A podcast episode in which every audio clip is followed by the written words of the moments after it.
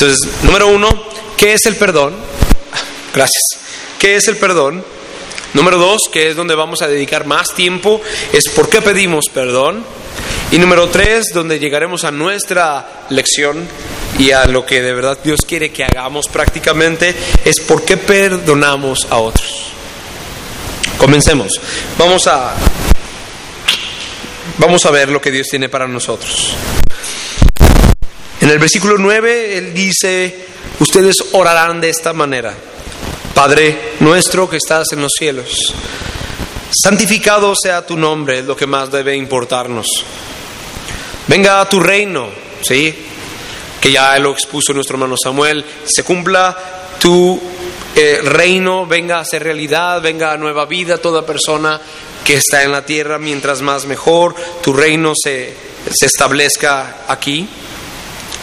Pero también en cierta manera rogamos que Él venga pronto. Hágase tu voluntad, así como se obedece a Dios en los cielos, queremos que se obedezca en la tierra. Él es nuestro sustento físico y diario, lo vimos la semana pasada con nuestro hermano Gerardo. El pan, de, el pan nuestro cada día, danoslo hoy. Y hoy vemos el sustento espiritual, pero también diario. Y perdónanos nuestras deudas como también nosotros perdonamos a nuestros deudores. Ahora, ¿qué es el perdón? El perdón, hermanos, es la absolución, es el borrón y cuenta nueva, para que me entiendan, que la parte ofendida otorga al ofensor por cualquier falta o daño contra ella. El perdón, cuando se da un perdón, el perdón no lleva consigo venganza ni retribución, ni recordatorio. Y en vez de buscar resacir el daño, la parte ofendida, prefiere la paz y la amistad entre ambos. Cuando se ofrece un perdón, y estoy hablando de manera terrenal cualquiera, cuando se ofrece un perdón se espera que el perdón venga con ningún deseo de que el daño se pueda ser resarcido o que pueda haber una venganza o una retribución. Y tampoco con un recordatorio. Es necesario que lo tengamos en cuenta. Ahora, según Dios, si nosotros los hombres entendemos que el perdón es así, es porque hay una fuente común de donde viene ese conocimiento que todos tenemos, y ese es Dios. Según Jesús, amados hermanos, lo que un hombre debe buscar en la oración, de lo más importante es, aparte de conocer quién es Él, su voluntad, la honra de su nombre, depender de Él diariamente en lo físico, según Cristo, lo que un hombre debe buscar en la oración es el borrón y cuenta nueva con Él. Todo hombre vive en un grado de infelicidad que se manifiesta de diferentes maneras en su vida pecaminosa. Pero todo hombre en su conciencia da testimonio de que necesita reconciliarse con su Creador, porque está enemistado con Él. Y si nosotros decimos que el perdón es un borrón y cuenta nueva de ofensas que ha, ha recibido aquel que fue dañado, nosotros podemos ver en la Biblia que el que ha sido dañado o el que ha sido ofendido no ha sido el hombre, sino Dios. Y es Dios quien, si Él quiere, puede ofrecer perdón, un borrón y cuenta nueva, sin rezar, sin querer que se le rezara, eh, ¿cómo se le dice? Restituye, resursa. Ah, qué palabra tan rara. Resirse,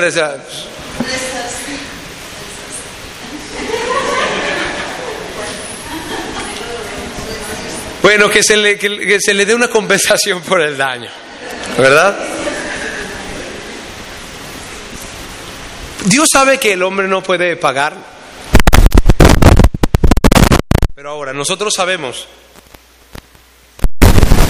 que Dios nos ha dado un borrón y cuenta nueva a todos sus creyentes, a todos sus herederos, a todos sus escogidos. Lo ha hecho en base a lo que Cristo ha hecho por nosotros ya que teníamos nosotros una deuda impagable. Ahora, Cristo usa una palabra que nosotros leemos que es deudas. No lo leemos como pecados, pero lo leemos deudas. La palabra deudas que usa el Señor Jesús es una palabra griega que se pronuncia ofeilema. Y esa palabra aparece unas 30 veces en el Nuevo Testamento y se refiere a deudas morales o espirituales. Nosotros, todos los hombres, tenemos una deuda moral y espiritual con Dios. Y el creyente no puede estar en paz con Dios o en amistad con Dios hasta que no viene el intermediario que es Cristo y une ambas partes que estaban enemistadas. Esta deuda moral, amados hermanos, porque acuérdense que Cristo está hablando en un contexto que es directamente para sus discípulos, pero hay quienes no son sus discípulos y hay quienes no son verdaderos creyentes y lo escuchan. Esta deuda moral es espiritual y es universal. Como dice la escritura, ciertamente no hay hombre justo en la tierra que haga el bien y nunca o como dijo Pablo, todos, judíos o no judíos, están bajo pecado. Una vez más, la petición aquí es perdónanos, no perdóname. Eso hay que recalcarlo, claro. Pero esto nos dice que Cristo espera que deseemos que todos sus escogidos estén al tanto de que ellos necesitan diariamente el perdón de Dios. Lo cual nos llega a surgir, eh, lo cual nos ciertas dificultades, ciertas preguntas a las que no fácilmente hallamos una respuesta. Porque si yo soy heredero del reino y si soy de Dios y si soy de Cristo, bueno, Él ya me ha perdonado todas las cosas porque he confiado en, en Jesús. ¿Por qué he de venir diariamente? ¿Por qué dice Cristo que yo he de venir cada vez que venga en oración con la disposición de decir, Padre, perdona nuestras deudas? Lo cual nos lleva a nuestro segundo apartado. Eso es el perdón. La absolución total sin ningún contenido de resentimiento, sin ningún contenido de, de, venganza, sin ningún contenido de que haya algún deseo porque, se porque el, el daño sea resarcido y porque no hay ningún deseo de recordarlo a futuro. Eso es un verdadero perdón. Ahora, ¿por qué pedimos perdón? Es por esto, amados hermanos, que lo más valioso que el Evangelio ofrece a los hombres, donde quiera que se predica el Evangelio, lo más valioso que se predica es el perdón de los pecados. Cristo lo dijo en Lucas 24, 47, lo dijo Pablo en Hechos 26, 18, que en Cristo se predica perdón de pecados. Todo ser humano está en gran necesidad diaria y constante del perdón de sus pecados. Es decir, la seguridad y la paz de no estar en deuda con Dios. Eso es lo que necesita. Cristo dice, amados hermanos, que los herederos del reino pueden tener acceso al Padre sin temor, ya lo vimos. Pueden siempre encontrarle en lo secreto, ya lo vimos. Pueden siempre deleitarse en quien es el Padre nuestro que estás en los cielos, que eres santo. Pueden encontrar sustento diario en Él, darnos el pan de cada día. Cristo también dice, amados hermanos, que los hijos del reino pueden encontrar perdón de sus deudas morales al venir en oración al Padre a través de Él. Si no, no lo diría, pero lo necesitamos. Ahora, poco a poco voy a ir disipando las dudas que puedan ir teniendo. Pero esta porción del Padre Nuestro cumple dos propósitos fundamentales que yo veo a lo largo de la Escritura. Y que yo creo porque Cristo lo dice en alta voz. Ahora, recordemos que hay inconversos y conversos, creyentes y no creyentes, entre la audiencia. Creo que hay dos propósitos. El primero es atraer a los inconversos a la reconciliación con Dios. Porque el inconverso escucha que el Padre ofrece esto a los suyos y el inconverso puede escuchar y entender que en este Padre, en este Dios, hay una provisión inagotable de perdón. Y el segundo propósito, y creo que el más importante que nos atañe el día de hoy, es mostrar a los discípulos que siempre dependerán del perdón del Padre. Siempre los cristianos, aunque han sido hechos nuevas criaturas y aunque sus pecados pasados fueron enterrados y no más Dios se acuerda de ellos, siempre dependerán en el resto de sus vidas del perdón del Padre. ¿Cómo está eso? ¿Que nos perdonó o no nos perdonó? Bueno, ahorita vemos eso. El primer punto, Al escuchar al Señor Jesús, amados hermanos, y no solamente en ese tiempo, sino hasta el día de hoy, lo escuchan todos, los inconversos también podían entender que estaba ofreciendo la disposición del Padre a perdonar.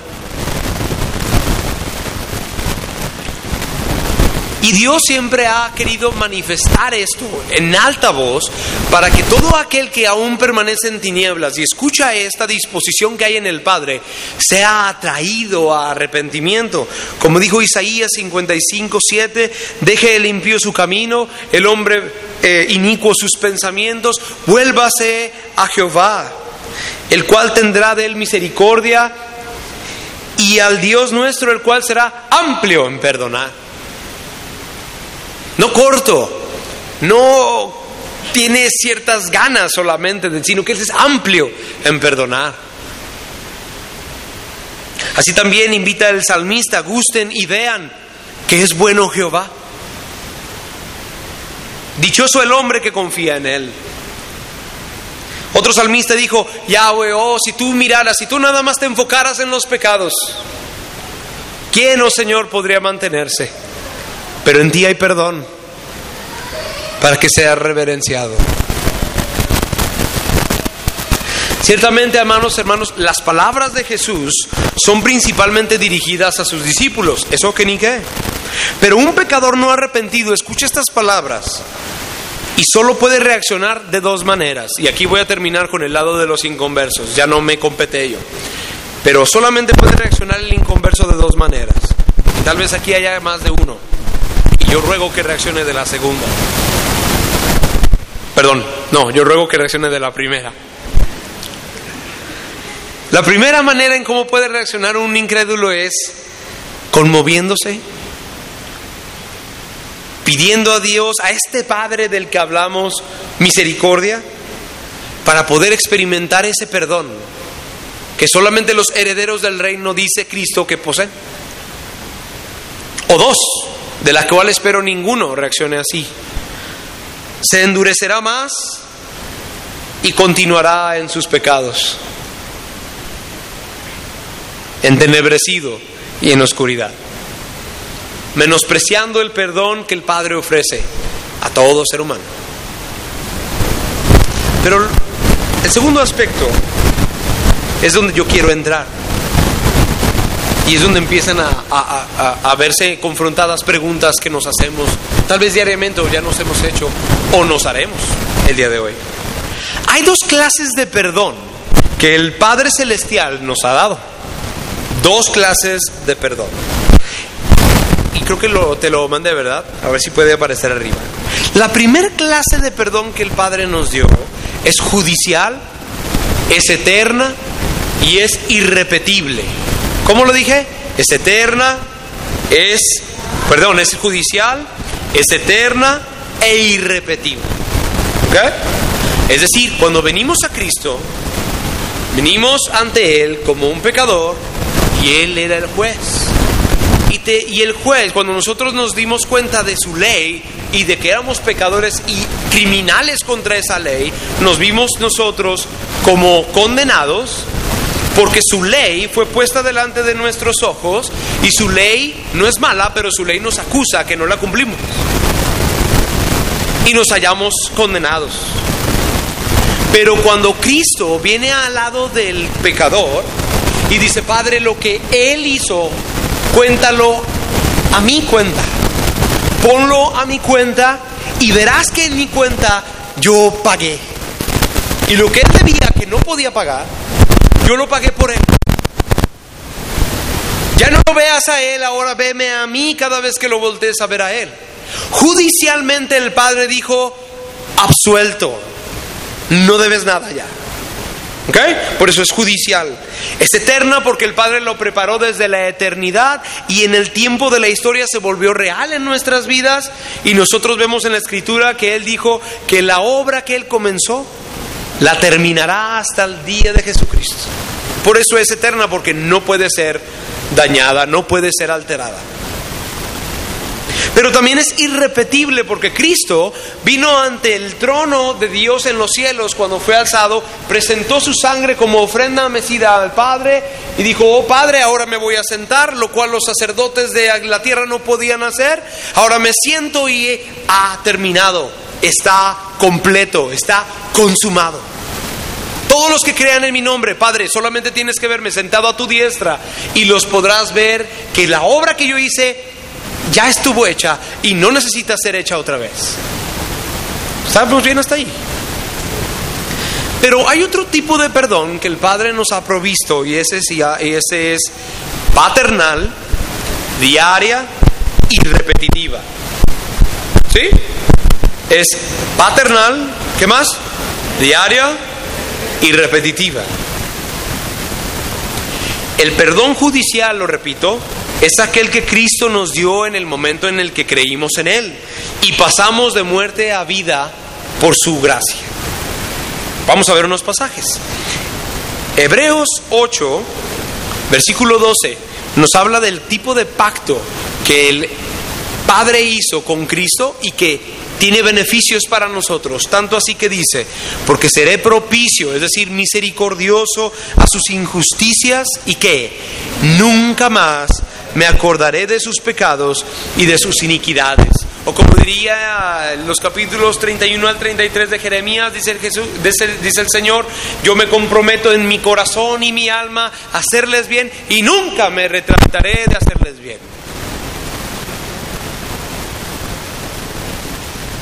Romanos 5.1, no lo sabemos, dice, justificados, declarados inocentes, pues por la fe tenemos paz para con Dios por medio de nuestro Señor Jesucristo.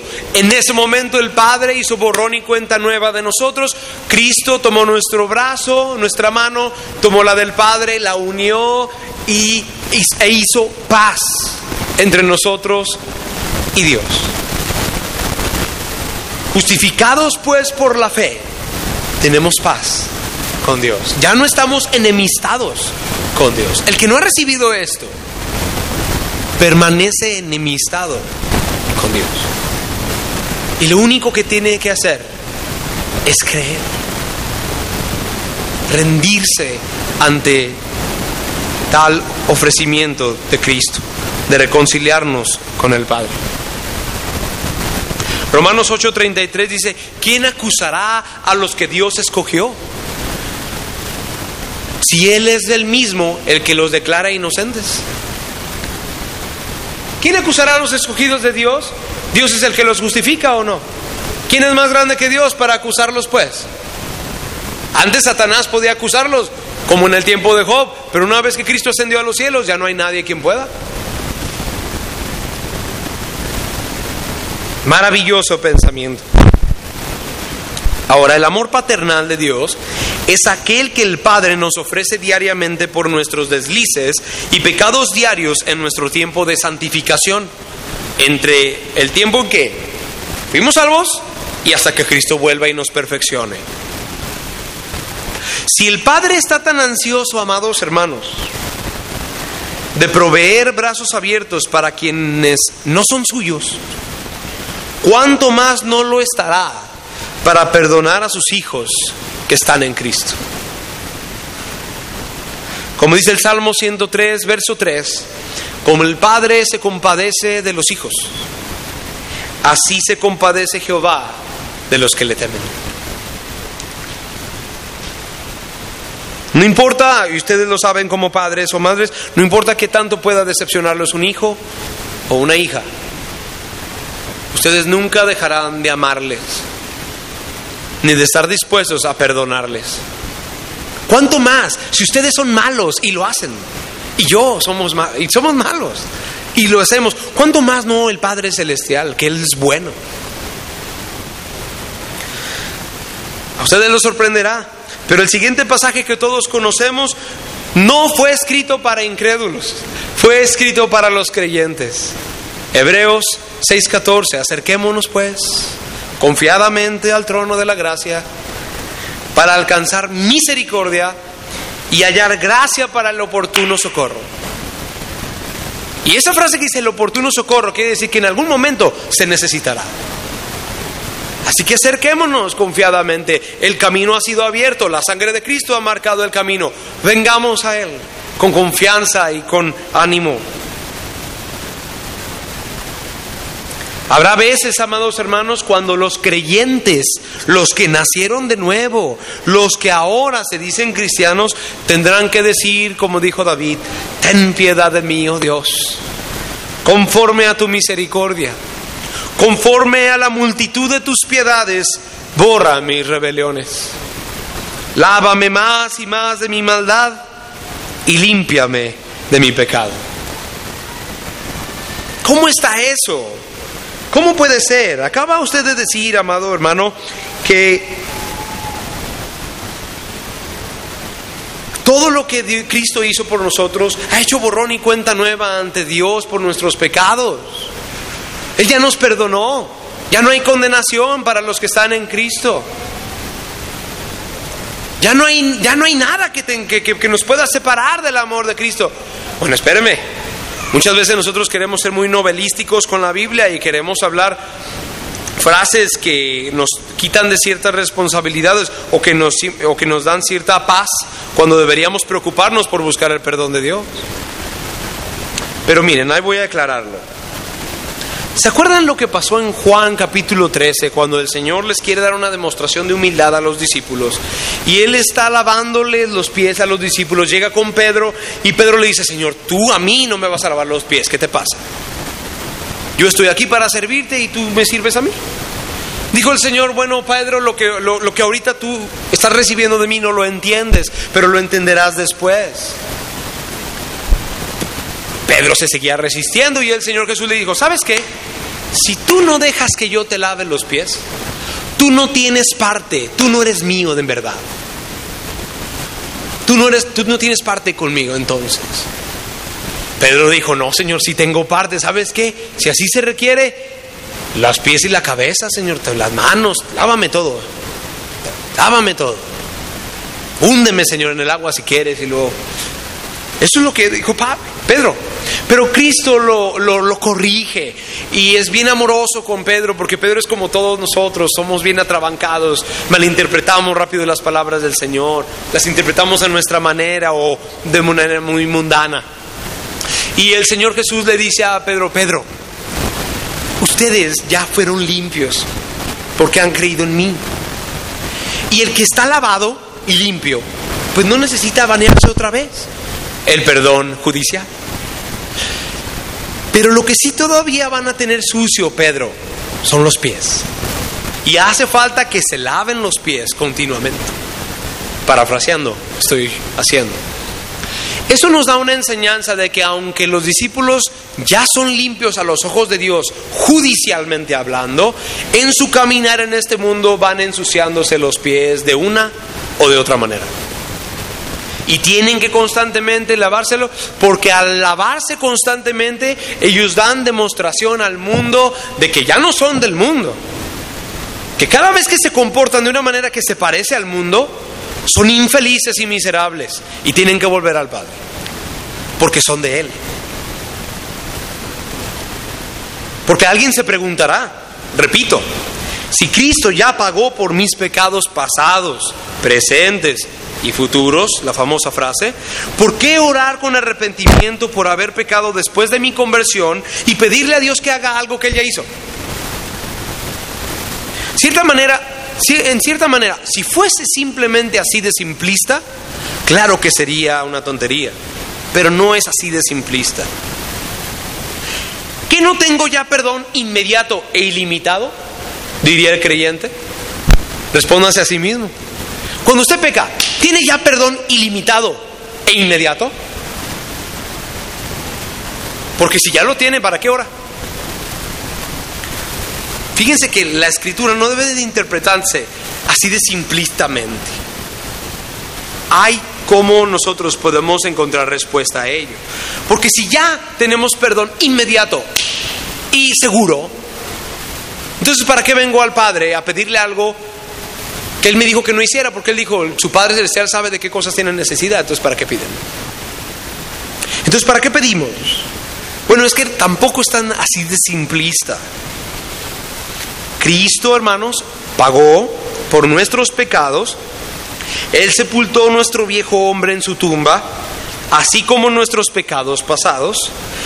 Y también es verdad, hermanos, que su sacrificio es válido, es válido y suficiente para nuestros pecados presentes, pasados, perdón, presentes y futuros. Sí, es verdad. Pero fíjense que no simplemente podemos decir eso y ya, porque no es nada más eso y ya. Es como si estuviera yo como juez y está delante de mí la hermana Estrella, pero la hermana Estrella es una es una ladrona de mercado, sí, ladrona de bolsas. Yo le digo, oye, ¿tú eres ladrona de bolsas? Ajá. ¿Y te cacharon con él? Sí. ¿Y eres culpable? Ajá. ¿Y lo sientes? Y lo siento. Ok. ¿Sabes qué? Alguien pagó por ti la deuda. Por lo tanto, como ha sido perdonada tu deuda y como alguien pagó por ti, te perdono todas las bolsas que, que robaste ayer, todas las bolsas que robarás el día de hoy y todas las bolsas que robarás el, el resto de tu vida. Eso es tonto. Nuestro Dios no es tan pusilánime como así. No es así de simplista. No piensen que el perdón que Dios nos da es así. Fíjense bien. Cuando dice la Escritura que Cristo ha sepultado todos nuestros pecados, primariamente se refiere a los antiguos, a la manera pasada de vivir, el viejo hombre. Ahora hay un nuevo hombre y una nueva criatura que vive de manera diferente.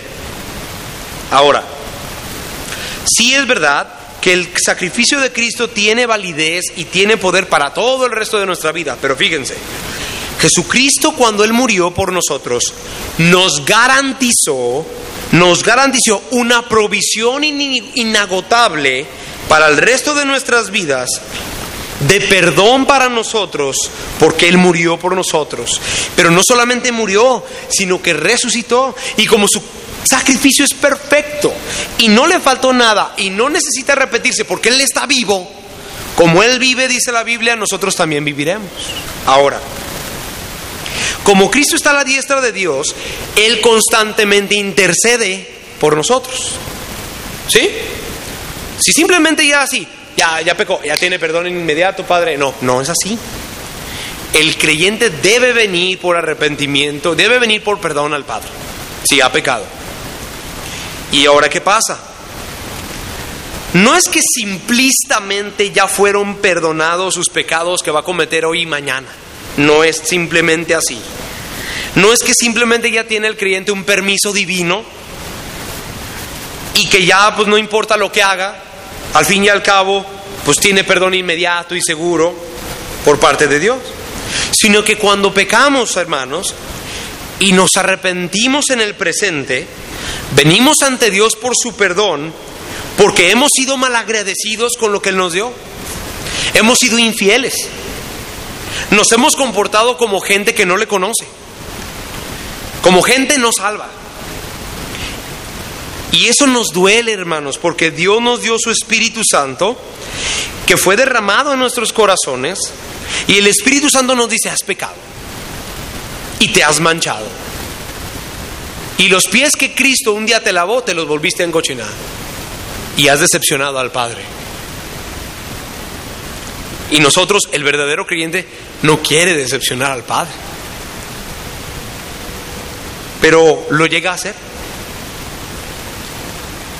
Ahora, ¿qué pasa?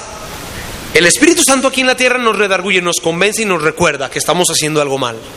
El Hijo en los cielos le dice al Padre, Padre, perdónalo, Padre.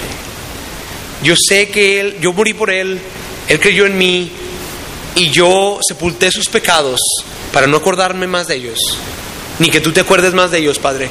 Padre, ha vuelto a tropezar, pero por mí que estoy aquí a tu diestra, yo lo mantendré de pie, Padre.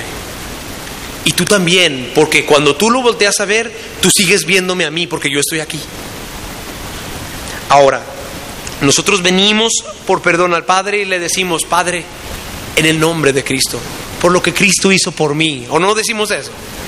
por lo que Él hizo por mí, por lo que Él ganó por mí. Limpia mis pies, que yo me encochiné. Nuestras faltas presentes, hermanos, cuando pecamos y nos arrepentimos, nuestras faltas presentes son contadas en ese momento cuando nos arrepentimos, no antes. Cuando nos arrepentimos delante de los ojos del Padre, al ver nuestro arrepentimiento y que pedimos por perdón, son contadas también con lo que Cristo ya hizo. No son añadidas como si Cristo fuese a ser crucificado otra vez, sino que Cristo ya lo hizo y el, el Padre dice, aún así los, los que ha cometido el día de hoy, todos ellos también los veo ya pagados en mi Hijo amado. Pero eso no ocurre hasta, el que, hasta que el creyente se arrepiente. Lo mismo sucede, amados hermanos, con nuestros pecados futuros. Para, pero no planeados, ¿eh? son futuros, pero no planeados. Cristo ha extendido una provisión, hermanos, para el el futuro también. Si no me cree, recuerde lo que Cristo le dijo a cada pecador a que él perdonó. Dijo, tu fe te ha salvado. Ve en paz y nos vemos la próxima que peques. No dijo así, ¿verdad que no? Dijo, no peques más. No te he limpiado para que vuelvas a pecar. ¿Se fijan que no es tan simplista? No es así de que ya pequé. Bueno, abogado tengo. No, espérese. No es cualquier cosa. Usted debe tener un temor a Dios. Porque se está comportando como uno creyente al pecar ahora sí tiene sentido. Primera de Juan 1.9, donde dice, si confesamos, fíjense, está la condición, si confesamos nuestros pecados, Él es fiel y justo para perdonar nuestros pecados y limpiarnos de toda maldad. Le está hablando a creyentes, los creyentes se pueden llenar otra vez de maldad, exteriormente en cierta manera sí, y tienen que ser limpiados. Pero para que me entiendan, según Juan 13, se volvieron a ensuciar los pies y tienen que ser lavados. ¿Por qué dice fiel y justo? Yo nunca lo entendía. ¿Por qué no dice, si han pecado, si confesamos nuestros pecados, pues Dios es perdonador y misericordioso? ¿Por qué no dice eso? No, dice, Él es fiel y justo. Es decir, tú vienes por perdón al Padre y el Padre es fiel para cumplir lo que le prometió al Hijo desde la eternidad, que aquellos que Él salvó no se perderán jamás. Él es fiel en cumplir esa palabra. Es fiel en mantenernos, o no nos ha mantenido hasta el día de hoy, a pesar de nuestras tontas fallas. Y Él es justo, porque Él ve que nuestros pecados no fueron nada más olvidados, sino que fueron castigados en Cristo. Por lo tanto, Él cuando nos perdona, lo hace siendo fiel y siendo justo. Y el, y el capítulo 2, verso 1 dice, hijitos míos, estas cosas les escribo, fíjense, yo les escribo estas cosas, pero para que no pequen. Ahora, si alguno hubiere pecado, abogado tenemos para con el Padre, a Jesucristo el justo. Es decir, si ustedes llegan a pecar, hermanos, corran, vengan al Padre, vengan a Él. Y recuerden que no vienen a Él porque ahora ustedes son mejores personas que los, no, que los no conversos. Ustedes vienen a Él porque el Hijo les abrió puerta. Y porque el Hijo aún está a la diestra como abogado defensor, misericordioso. Se fijan que no es que, que pequé, ya tengo perdón inmediato, dejamos, pues qué, qué, qué. No es así. No es así. Porque si fuera así, hermanos, ¿por qué dice Cristo lo que dice? Perdónanos nuestras deudas, como también nosotros perdonamos a los que nos ofenden. Y ahí vamos hacia la última parte. Recuerden que Cristo cuando nos perdonó, Él dijo, ve y no peques más. Ahora, la última parte y tal vez la más dolorosa. ¿Por qué perdonamos a otros? Dice en los versículos 14 y 15 de Mateo. ¿sí? No voy a tocar el 13 porque ese es para la próxima semana. Pero 14 y 15 tienen que ver con mi pasaje del día de hoy. Dice, porque si perdonan a los hombres sus ofensas, ¿qué? Los perdonará también a ustedes su Padre Celestial. Pero si no perdonan a los hombres sus ofensas, tampoco su Padre los perdonará a ustedes sus ofensas. Le está hablando a creyentes, hermano. No le está hablando a inconversos. Pero si yo ya soy creyente, el Padre me puede, me puede restringir su perdón. No lo digo yo, lo dice el Salvador. Un creyente, hermanos, hermanos, puede ser rencoroso. Amados hermanos, un creyente puede, puede ir a, a la oración. Fíjense, fíjense, un creyente puede llegar a venir a orar a Dios y seguir guardando rencor y hasta terminar su oración todavía sin haber perdonado. Eso es lo que yo digo, hermana. Pero la experiencia nos dice que sí. Sí ha habido. Y tal vez, no, tal vez no se acordará si no lo ha hecho, qué bien. Yo lo he hecho. Pero ¿qué dijo Cristo? Aunque pidas perdón al Padre, no te perdonará hasta que tú perdones a los hombres. ¿Por qué perdonamos nosotros a los demás? ¿Y por qué tiene que venir en el Padre nuestro? Bueno, perdonamos por dos razones. Porque solamente así seremos perdonados. Cristo dijo. Si perdonan, el Padre también. Si no perdonan, el Padre tampoco. Ahora, primero porque solamente así seremos perdonados. Solamente así tendremos una constante relación infracturada con el Padre. Porque usted no puede perder la salvación si usted está, en Cristo, es verdad. Pero lo que sí puede perder es el gozo de su salvación, es la alegría de ser cristiano, es la alegría de vivir. Y tal vez sea la razón de por qué algunos de nosotros vivimos miserablemente como cualquier pagano.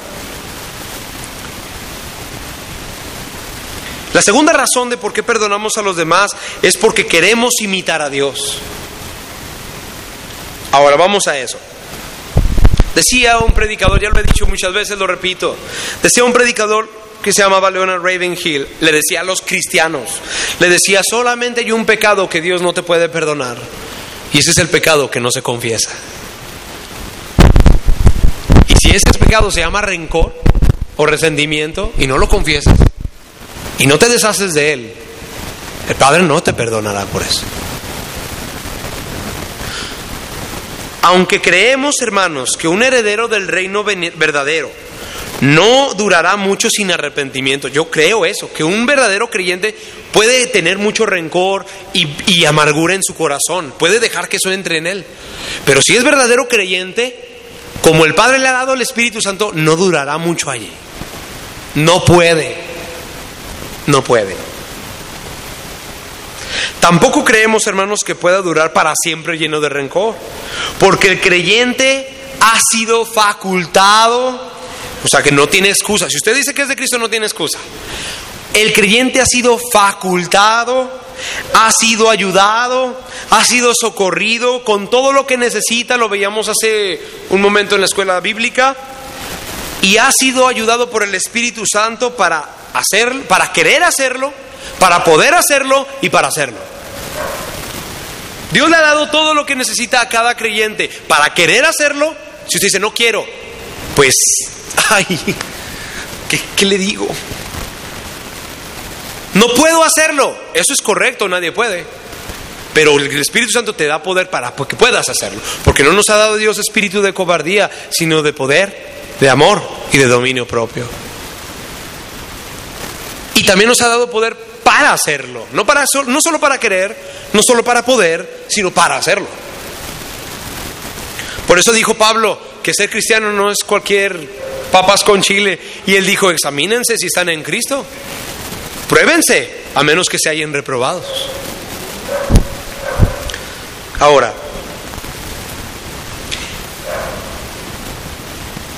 si un creyente, hermano, tiene algún resentimiento o dolor contra alguien que le hizo daño, la mejor oportunidad que tiene para perdonarlo, ¿dónde es? En la oración. A mí se me hace dificilísimo creer, como ahorita decía la hermana, que si usted es creyente, amado hermano o amada hermana, y usted siente rencor, resentimiento y odio para con alguien, y usted viene ante el Padre Celestial, si usted sabe quién es Él y lo que le ha, lo, que le ha perdonado a usted, le aseguro que no podrá levantarse de la oración sin haber perdonado. Porque si se levanta sin haber perdonado, o no supo quién es Dios, O no se acuerda lo que Él le perdonó, o no oró a Dios. ¿Quién sabe quién oró? Pero a Dios no creo. No creo, hermanos, que un creyente pueda vivir toda su vida así. Pero hay muchos creyentes que llegan en rachas en las que quieren vivir así un buen tiempo. Recordemos, hermanos, que Jesús nos dijo en Mateo 5:7 que los herederos del reino son misericordiosos y por lo tanto alcanzarán misericordia porque esos son ellos. Colosenses 3:13 dice, soportándose unos a otros y perdonándose unos a otros. Si alguno tuviese queja contra otro, ¿qué? De la manera que Cristo los perdonó, así háganlo ustedes. ¿Se fijan que Pablo no dice, ay, pues si, la situación está así bien dura y si te hicieron algo así, ay, pero doloroso, no, pues ahí sí ponle un asterisco. Porque no hay nada, no hay nada que sobrepase lo que Dios nos perdonó. Hemos sido llamados, hermanos, a ser imitadores de Dios como hijos amados. Y hemos sido llamados a imitar a Cristo, quien dijo para nosotros, dijo, Padre, perdónalos, porque no saben lo que hacen. Cristo nos encargó, amen a sus enemigos, bendigan a los que los maldicen, oren, hagan bien, perdón, por los que los aborrecen y oren por los que los ultrajan y los persiguen. No está diciendo si quieren, si amanecieron de buen humor, si consideran que soy digno. Él es digno. Y Él ya no lo ordenó. No estoy diciendo que sea fácil, solo estoy diciendo que Él lo ha ordenado. Y Él es digno de ser obedecido, si usted es de Cristo. Otra vez, amados hermanos, el verdadero Hijo de Dios sabe que no puede guardar resentimientos pecaminosos como el rencor y el resentimiento en su corazón al estar delante de Dios en oración, ya que a Él se le ha perdonado más. Como dijo el salmista, si en mi corazón yo hubiera mirado a la iniquidad, Jehová no me hubiese escuchado.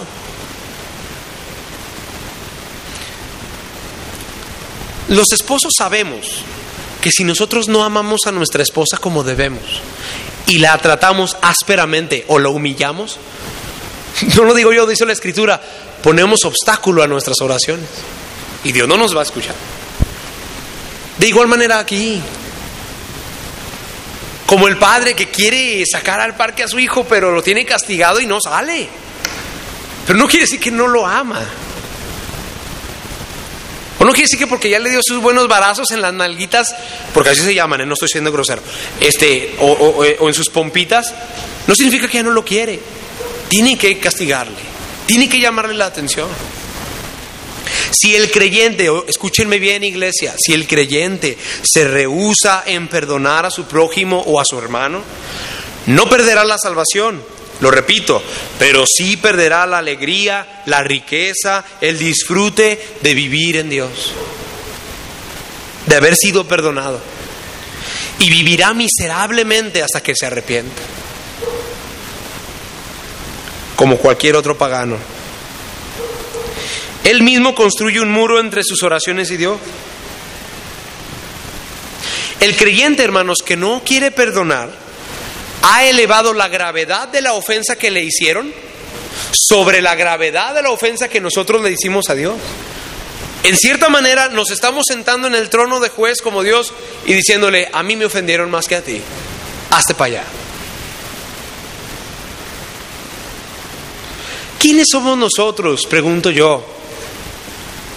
Pecadores, perversos, seres humanos en nosotros mismos. Sin Cristo ni a la iglesia nos acercábamos. Pero, ¿quiénes somos nosotros para no perdonar las deudas de los demás cuando Dios, siendo Dios, nos perdonó a nosotros?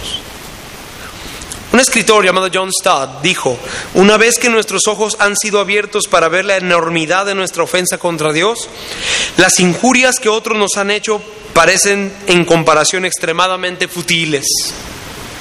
Si por otra parte tenemos una visión exagerada de las ofensas de otros, ello prueba que hemos reducido al mínimo las nuestras. John MacArthur diría, recibir perdón del Dios perfectamente santo y luego negarnos a perdonar a otros es la síntesis del abuso de la misericordia. Es decir, recibimos nosotros misericordia y cuando hemos de dársela a otro le decimos, ¡Ah! es abusar de la misericordia que el Padre nos dio a nosotros. Recordemos, amados hermanos, ya voy terminando, que Jesús nos enseñó que el Padre amoroso se encargará de nosotros para disciplinarnos. Y el Padre amoroso se encargará de sus hijos desobedientes y de sus hijos cuando quieren ser rencorosos. Él se va a encargar de nosotros. Y lo corregirá al punto de castigarlo con azotes si es necesario. Porque ¿quién es el que el padre que ama a su hijo y no lo corrige? Porque Dios a que toma por hijo lo azota. Es necesario. Nosotros podemos recordar este pasaje de Mateo 18, si podemos ir ahí por favor, Mateo 18, versículo 20, capítulo 10, 18, ah, versículo 21 hasta el 35. No los vamos a leer todos, pero los primeros versículos y el último sí. Esto lo enseñó el Señor Jesús y fíjense que esto está dirigido a creyentes. No lo querramos interpretar con el tema del infierno, porque el infierno no tiene nada que ver aquí. Ahora, el Señor Jesús dijo, bueno, más bien se le acercó Pedro y le dijo, Señor, ¿cuántas veces perdonaré a mi hermano que peque contra mí? ¿Hasta siete? Me paró ahí. Una cosa es leerlo como lo leí. ¿Qué tal suena de esta manera? Señor, ¿y cuántas veces he de perdonar a mi hermano que peque contra mí? ¿Hasta siete? ¿Verdad que suena diferente? Y Pedro pudo haberlo dicho de las dos maneras, quién sabe cuál. Pero el Señor le responde, no te digo hasta siete, Pedro, sino hasta setenta veces siete. La idea es, no tomes cuenta porque el Padre te ha perdonado más. Después, en los siguientes versículos, el Señor habla de una parábola de dos deudores. Uno vendía, uno debía diez mil, tal vez, no me acuerdo cuánto eran en específico, eran como diez mil eh, denarios. Y el otro nomás debía cien. Las dos cantidades son elevadas para el tipo de, de siervos en esa historia, pero pues era más factible pagarla de cien que pagarla de diez mil en ese tiempo. Ahora, hermanos, ustedes saben la historia, la conocen. Nada más quiero que tengan cuidado porque las parábolas no deben interpretarse tan literalmente en su contenido. El contenido está ahí para ayudar a que el clímax suba. ¿Ok? Porque hay quienes quieren interpretar, a ver, el denario que simboliza y el si este y aquel y los verdugos. Bueno, pero lo que sí podemos ver es que el resto del contenido está allí para llegar a la lección. Y la lección de la parábola está en el versículo 35. Y Cristo dice, así mi Padre Celestial hará con ustedes. Si no perdonan de todo corazón cada uno a su hermano sus ofensas.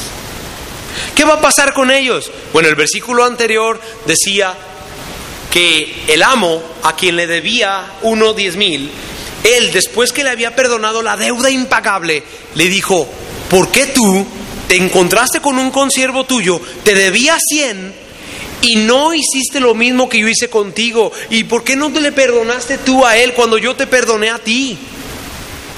Porque hasta lo estrujó y lo ahorcó y no, no, ahora me pagas. Por cuanto hiciste eso, te voy a entregar a los verdugos, a los atormentadores. Y esos atormentadores no te van a dejar en paz hasta que pagues no significa que el Señor nos va a mandar al infierno hasta que paguemos, porque el infierno no tiene nada que ver aquí. La lección es esta. El Padre te entregará a los verdugos y a los atormentadores hasta que no aprendas a perdonar a tu prójimo. Nuestro hermano Sam una vez habló de ello y quiero recalcar algo que él dijo. Ojo, Cristo dijo en el versículo 35, así mi Padre Celestial hará con quienes, con ustedes. No le está hablando a inconversos, está hablando a creyentes que han experimentado perdón. Así el Padre Celestial hará con ustedes. Las consecuencias serían los verdugos. ¿Cuáles son los verdugos? Los que se ven alrededor de la historia en la iglesia cuando los creyentes no quieren perdonar. ¿Cuáles? La desesperación, la fe débil, la inmadurez y la muy probable pérdida de las recompensas eternas. que Dios tenía una corona para ti, ya no la vas a tener. Por no querer perdonar. He aquí otra razón por la cual nos mandamos a nosotros mismos a la tibieza, a la tibieza espiritual. Termino. Así que, amados hermanos, no olvidemos, no olvidemos la purificación de nuestros pecados, ni la inmensa misericordia de Dios que, Él ha derramado en nosotros. No guardemos rencor fácilmente ni por mucho tiempo. Nunca olvidemos, amados hermanos, que más le debíamos a Dios de lo que otros puedan debernos a nosotros. Y Él nos perdonó para nunca más acordarse de nuestros pecados. Cuando perdonemos, pues, hagamos lo mismo. Nunca más perdonemos. Nunca más, perdón, recordemos lo que ya perdonamos. En mi matrimonio hubo un tiempo en que le hizo mucho daño el que yo le dijera a mi esposa te perdono y después se lo sacó a relucir. ¿Qué daño hace eso? En amistades, pero sobre todo en los matrimonios. Si va a perdonar, amado, perdone como Dios perdona. Y no más lo traigas a la superficie. Y quiero dar unas últimas palabras para aquellos que puedan decir, es que si tan solo supieras lo que me hicieron.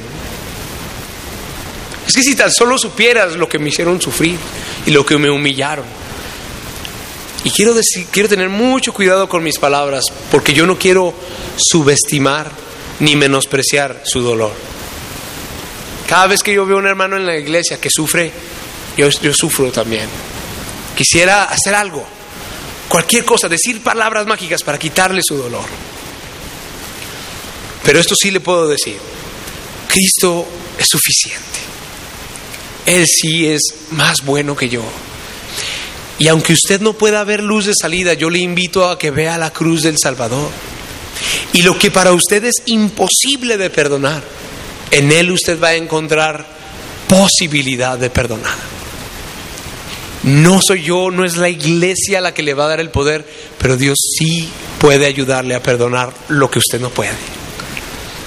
Si usted dice no puedo, es verdad. Aquí estamos puros, no puedo. Pero no, no, no, no hable como si Cristo no pudiera. Porque Cristo sí puede hacerlo. Porque sí puede lograrlo en ustedes y en mí. Vea la cruz de Cristo y vea la bondad del Salvador. Y estoy seguro que no le va a quedar ningún rencor en su corazón. Aunque lo quiera hallar, no lo encontrará. Porque Él sana a los quebrantados de corazón y venda sus heridas. Oremos.